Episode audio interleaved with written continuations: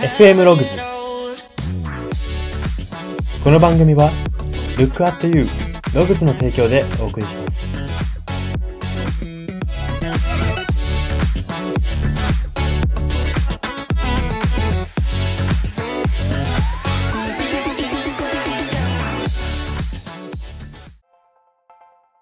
どうも。一生冷えない足先が欲しいとこの頃思う人材エージェント Y です。この番組は人材エージェント Y が独自の分析眼をもとにあなたの人生観、キャリア観にさやかな変化を日々与えていこうという番組です。これは取り入れたいと思うものがあったら取り入れる、そんな感覚で聞いていただければと思います。さて、今回は人間心理大全のコーナーです。今回特集するのが、ベブレン効果という、えー、心理法則になります。はい。で、このベブレン効果、えー、早速簡単に説明させていただきたいんですけれども、まあ、いわゆるですね、うんと、大金持ちになる手前というか、えー、大金持ちでも普通でもないというような小金持ちと言われるような人、まあ、または小金持ちになったばかりの人の買い物の場面でよく見られる心理法則になるかと思います。で、どういう法則かっていうと、商品とかサービスをこう買うじゃないですか。買う時ってあるじゃないですか。で、ああいう買う時に、より人に見せびらかして価値を感じてもらえるものを、えー、好んで選んで購入するという心理法則になります。まあそうですね、この SNS が流行り出して、流行り出したというかもう完全に今は流行ってますけれども、まあこの SNS 最盛期であるこの2010年代、20年代で、よりこうなんか世間一般的に知られるような言葉として自己顕示欲っていう言葉があると思うんですけども、まあこの自己顕示欲ってものと非常に親和性がある心理法則なんですね。で、実際にこのベブレン効果っていうものも、あの、この効果を見つけたというか、発明した方の名前がベブレンだったので、ベブレン効果と呼ばれているんですが、別名、検事効果とも呼ばれてるんですね。検事欲、自己検事欲、自分をこうよく見せたい、表にもっと目立たせたいみたいな、その検事ですね。その検事効果とも呼ばれている。まあ、つまり本当にそのままですね、人の自己、うんとなんか自己検事欲で選択をしてしまうという人の心理法則ですね。今回こちら特集していきたいと思います。はい。えー、では最初に、えー、実例を大きく3つ紹介、どういうシーンで見られるか、その実例を大きく3つ紹介していきたいと思います。1つ目です。生地質の良い安い服ではなく、生地質は良くないのに根の張るブランド服を購入するというシーンです。はい。まあ、これはですね、一番このベブレン効果のあるあるというか、よくある例だと思いますし、まあ、私もこういう買い物したことがあります。で、皆さんもあるんじゃないですかね、一度は。まあ、服でなくても、なんかこうよくわからないから、とりあえずブランドがついてるもの、なんかみんなが人気って言ったもの買っとこうみたいな、あるかなと思うんですけども、やっぱこういった買い物を、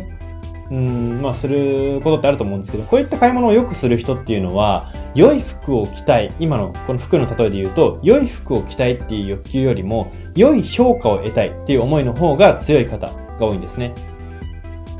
なのでまあその服を、なんて言うんでしょう、いい服として買ってないというか、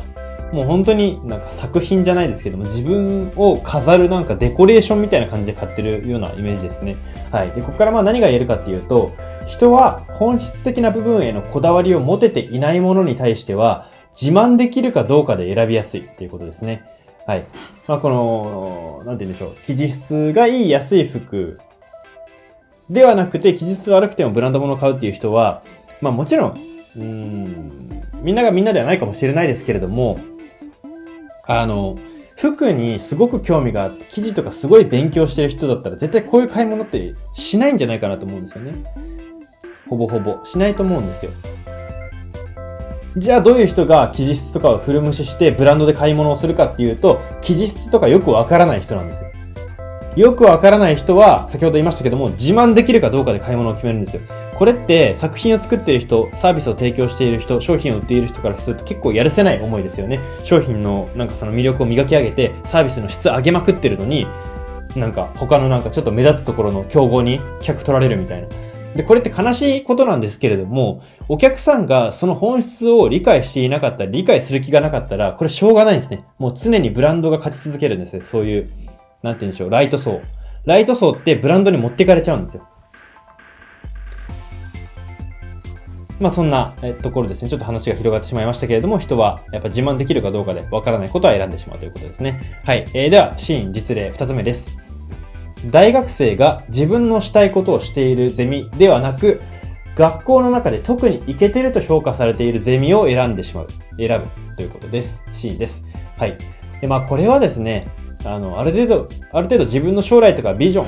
将来へのビジョンっていうのをきっちり整理して大学で学んでいる方からしたら、割と、まあ信じられないというか、まあそんなことあるのかみたいな話かもしれないんですけれども、割とこれ起こりがちな話だと思います。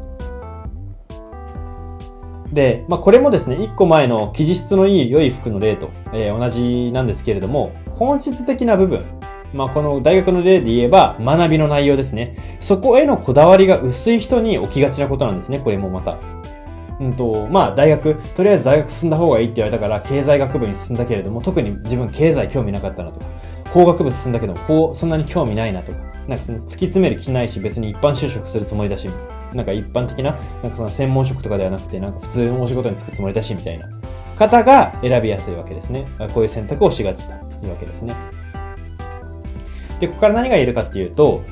こうなりたいっていう理想像がある人は、まあそんなにこの世の中、まあ特に日本は多くないかと思うんですけども、ただ、ダサくなりたくはないっていうのは、逆にほとんどの人が潜在的に持っている考えであるということなんですね。はい。まあ、こうなりたいとか、こうありたいとか、そういう理想像みたいなのって、まあ、あると本当人生充実すると思いますし、私もすごい大事だと、これ思ってます。ですけども、まあ、それとは裏腹にというか、まあ、すごい大事なことであること、大事なことであるという事実とは裏腹にですね、あんまりここの理想を持ててる人っていないと思うんですね。なんでかっていうと、自問自答をめちゃくちゃもう自発的に繰り返してる人じゃないと、ここは完全にこれだみたいな整理できないからですね。で、ただ、その、こうなりたいとかっていう理想がない人が、じゃあもう何でもいいと思ってるかっていうとそうではなくて、根底にはダサくはありたくないなと。なんか、普通以下とかっていうは言われたくないなって思うわけですよ。で、まあこのダサいっていうのは境遇ごとに異なりますね。うん、境遇っていうと、まあ、例えばですけども、うんと、お金を持ってる人、持ってない人、それぞれにとってのダサいって、あの、軸が違うじゃないですか。お金持ちからしたら、普通の生活をしててもダサいになるわけじゃないですか。なんか、一般的な、日本の一般的な生活みたいにしててもダサいになるわけですね。まあ、なので、まあ、ちょっとその例を挙げ出したらキリがないんで割愛しますけれども、まあ、ダサいっていうのは境遇ごとに異なるんですが、まあ、自分の、その、その人それぞれ置かれてる状況か、周りにいる人とかっていうのをすべて、えっと、なんか頭の中でまとめて平均値出した上で、それ以下になりたくないっていうのは常にみんな思ってるわけですね。なので、こだわってないことでも選択しなければいけないとなったら、とりあえず身の回りと比べてみて、これダサくないなっていうものを選ぶんですね。はい。では、最後のシーン実例3点目いきたいと思います。NFT アートに数千万円を突っ込むという実例です。シーンです。はい。で、まあ、これは最近増えているケースですね。で、NFT アートって何だと思う方も多いと思うので、簡単に説明をすると、まあ、今までですね、あの、モナリザとか、なんか、わかですね、ムンクの叫びとか、いろいろとこう、まあ、今すごい有名どころ言ったんですけども、そういうアートって、あの、いわゆる複製とかパクリっていうのが、あの、できたんですね。で、横行していたわけです、世の中で。パクリ商品とか、パクリでなんかお金稼いだりとか、そういったことが横行していたわけですね。で、そんなパクリの温床だったアートにですね、デジタルの力で価値証明が付けられるようになったんですね。えー、このモナリザを持ってるのは A さんです。リスナーのあなたですとか。っていうのが、あの、世界中からアクセスできるようになったんですよ。つまり、その人が発信したり投稿したりしてる写真以外は偽物ですよ。っていうのがデジタルで証明できるようになった。まあ、そのアートの総称のことを NFT アートって言うんですけども、このアートってまさに、この今回のベブレン効果の代表的なものなんですね。なんでかっていうと、自分は、まあ、例えば1000万円でこのアート作品を買いましたと、まあ、例えば Twitter のアイコンとかインスタのアイコンにその画像を設置することを通じてですね、周りにアピールできることがまあ、このアート強みだからなんですね。アート自体は正直よくわからないアートが多いです。皆さんもあの時間あれば調べていただきたいんですけど、NFT アートって調べてもらうとちょっと失礼な話なんですけど、なんか、なんでこれに1000万ついてるのかみたいなのが説明つかない、もうなんか、ちょっとよくわからないみたいなアートが多いんですね。じゃあなんでそんな、なんか、ドット絵とか、なんか子供が描いた落書きみたいな絵が、何百万何千万で売れてるのかっていうと、それが資金力をアピールするためのアイテムになってるからなんですね。だからつまり、まあ、こんなこと言うと、ちょっとその、アートを描いてる人にも申し訳ないかもしれないですけれども、そのアートそのものの価値というよりかは、投機目的なんですよね。半分。半分というか、そっちの色合いの方が強いんじゃないかなというふうに個人的には思ってるんですけども、まあその、そういったものを、デジタル作品を購入して、もう本当にただの画像データですよ。皆さんのフォルダに入っているような画像と同じです。ですけども、それは3000万の価値があると世の中で証明をされていて、で、それは何々さんが買ったと世界的に証明されている。だからそれをアイコンに貼り付けることによって、えそれぐらいお金を出せる人とか、NFT アートに関心がある人とか、まあ、NFT ってちょっと今、時代を、まあ世界的に見たらもう今本当にまさに最盛期なんですけども、日本的に見たらまだまだこれから伸びていくあの世界ですから、まあ、着眼点がいい人、みたいな、そういう証明になるわけですね。これをアイコンにしていたりとか、まあ、買いましたとかって発信していたら。だから、まあそういった、えー、ちょっと話がベブレン効果から広がっていきました NFT の説明になってしまいましたけれども、まあやっぱりこう自己顕示欲がこうやって自己顕示欲に数千万円突っ込んでると言えるわけですね。で、ここから何が言えるかっていうと、ベブレン効果と共同幻想という考え方には親和性があるということなんですね。はい。で、ちょっと共同幻想って何だと思うかもしれないんですけども、これは日常にも溢れてることです。皆さん、お財布に1000円とか、5000円とか1万円とか、まあ、500円とかありますよね、お金が。で、あのお金って、皆さんなんか当たり前のように、例えば1000円だったら1000円のものが買えると。明日も1000円のものが買えるし、明後日もこれで1000円のものが買えると思ってると思うんですけども、それってなんでなんですかね？ここが答えなんですね。これは、あの、お金の成り立ちの話にもなってくるんですけども、みんなでこれに価値があるよねって信じ込んでるだけなんですね。別にあれに、その、1000円札に1000円分の価値があるって、何も証明ができないんですよ。国家国家ぐるみで、世界ぐるみで、人類ぐるみで、これには価値があるって。共同で、ちょっと言い方が良くないかもしれませんが、幻想を抱いてるんですね。その紙切れに。この紙切れは1000円の価値だ、価値だ。だからまあなんか、言ってしまえば、こう宗教的というか、なんか、そんな感じにも思えてくるんですけれども、お金とかって全部そうなんですよ。共同幻想なんですよ。みんなで価値がある、価値があるって言ってるから価値が出ているだけですよね。そういった共同幻想の考え方とこのベブレン効果っていうのはすごく親和性があるわけです。だって、そのベブレン効果で、ベブレン効果の影響を受けて、ブランド物買った人とか、NFT アート買った人とか、えー、なんかイケてるサークル入った人とか、こういった人の言う、そのイケてるとか、かっこいいとか、最先端とか、信頼できるとかって言ってるその、その何、アートとか、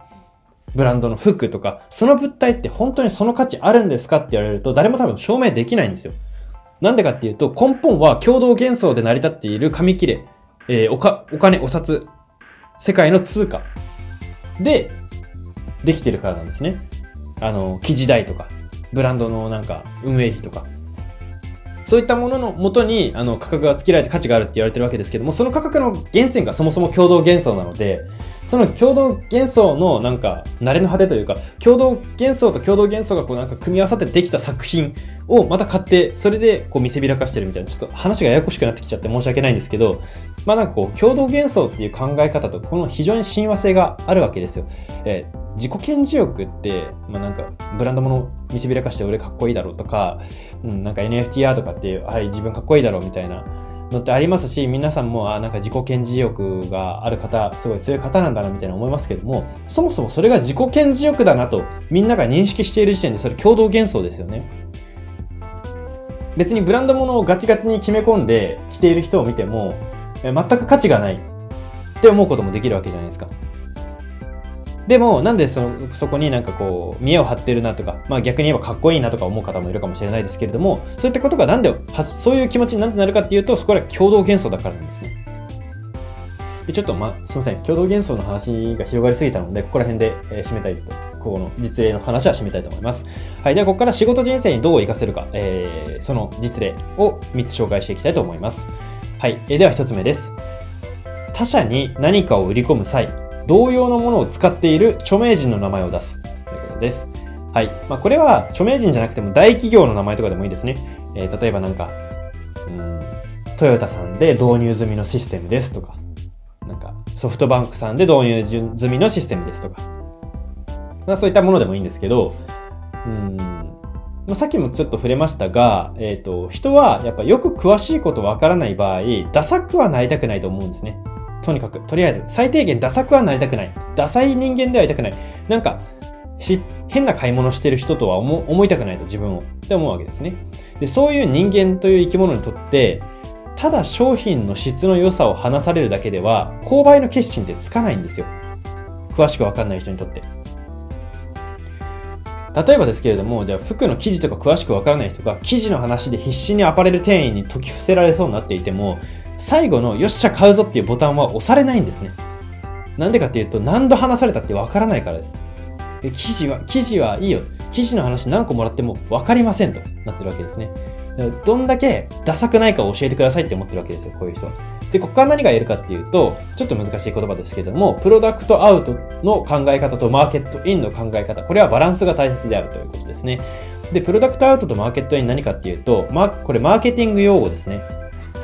商品を作る際の考え方の、えー、用語なんですけども、プロダクトアウトっていうのは、プロダクトっていうのは商品ですね。商品を外に出すっていう意味ですけれども、えっ、ー、と、まずこれは日本の企業に、昔からの企業によくありがちなんですが、自分たちでいいものを作って、自分たちでめちゃくちゃいいものを作って出そうっていう考え方ですね。市場に。じゃあマーケットイン何かっていうと、えっと、市場が何を求めてるのかをまず調査をして、求めてるものが A ですって言われたら B が作りたくても A を作ろうっていう考え方ですね。で、これって、まあ、なんか日本のそのプロダクトアウトって言って、いい商品作ってれば勝手に売れるはずだみたいな考え方って頭が硬くて、頭が硬くてダメだと言われがちなんですけれども、まあ、かといってマーケットインばかりでも、その市場は何を持ってるかな、何を求めてるかな、ばっかり気にしても、自分たちのアイデンティティ、自分のアイデンティティ失うわけですね。なので、まあ、ここのバランス大切かなというふうに思います。はい。えー、では、えー、シーン実例二つ目です。サービスを連続利用した人が利用するカードの色を変えるというえー、実例です。はい。まあ、これちょっと美、なんか具体、すごい具体的すぎたかなと思ってるんですけれども、美容室とか、まあ、まあ、いわゆるよく、より良くする系のサービスを、えー、サービスというか、そういう業態をしている企業で、より効果的な例かなというふうに思います。例えば、美容室で毎週来る、毎週来てくれる、毎週メンテナンスで来てくれる人はゴールドカードです。だから、あの、会計の時に出すカードがゴールドになると。すればですね、そのゴールドカード持ってる人って、そのカード持ってるだけで、自分は他者と違って美容の意識高いなとか、えー、この美容室愛してるなみたいな、そういう自己肯定感高められるんですね。で、こ、まあ、なんか、ここから何が言えるかっていうと、ブランドは、その、商品とか店舗とかのブランドっていうのはお金をかけずとも作れるんですね。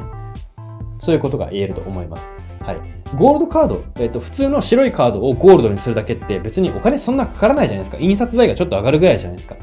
でもそれでめちゃくちゃ満足してくれて、なんか毎週通ってくれる人が増えて、結果的にペイできましたみたいなことって全然あると思うんですね。なので、ブランドって、なんかついついこう、広告をいっぱい売って、世の中に宣伝をしてみたいな考えがちですけれども、もうそういうものじゃなくても、意外とこういう小さな工夫でブランドっていうものを作れるというか、うん、なんか、まあそのブランドも言ってしまえばさっきの言葉同じですけど、共同幻想なんですよね。お客さん同士がすごい価値あるよね、価値あるよね、うん、わかるわかるって言ってできていくものなんで、別には今ブランドとして有名な、服のブランドとして有名なグッチとかルイ・ヴィトンとか、なんかそういったものもですね、最初は絶対価値ないんですよ。ただのデザインなんですよ。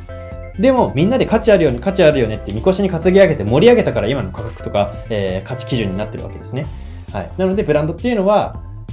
スタート、別にお金かけずとも、その共同幻想を盛り上げ、ムーブメントを作れば、自然とできていくものであるというふうに言えます。はい。えー、では最後の実例3点目です。コミュニティ内で一定し、一定の資金補助をしてくれている人を対象に、特別なネネックストラップをかけさせるという実例です。はい。ちょっとこれ、抽象的になってしまって申し訳ないんですけど、まあ、例えばなんか趣味のコミュニティとか、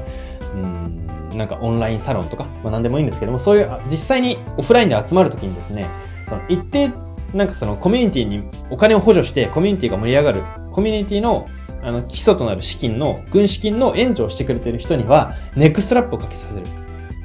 そういうことをするとですね、まあそのコミュニティの中で、その人っていうのは一目置かれるわけじゃないですか。もう目で見てわかるんで。で、なんで、あのこの、今回の3点目の実例って、コミュニティ内でっていうのが肝なんですよ。なんでかっていうと、コミュニティって、まあ基本的に、あの、同じものに期待をして、同じものに理想を抱いて、同じものを楽しもうっていう人が集まるものじゃないですか。同じところを目指そうとか。で、人って凄さを見せびらかすために買うことが、買い物をすることがあるっていうふうに今回はお伝えしてきたわけですけれども、その凄さを見せびらかすというためにはですね、やはりその凄さを理解している人が必要なんですよ。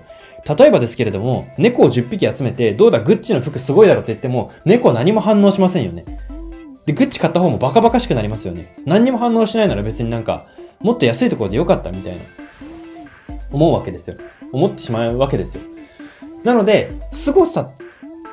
グッチとか、レイ・ヴィトンとかなんかそればっか出して申し訳ないんですけど、そういうブランドをすごいぞと。すごいだろ？はい、すごいっ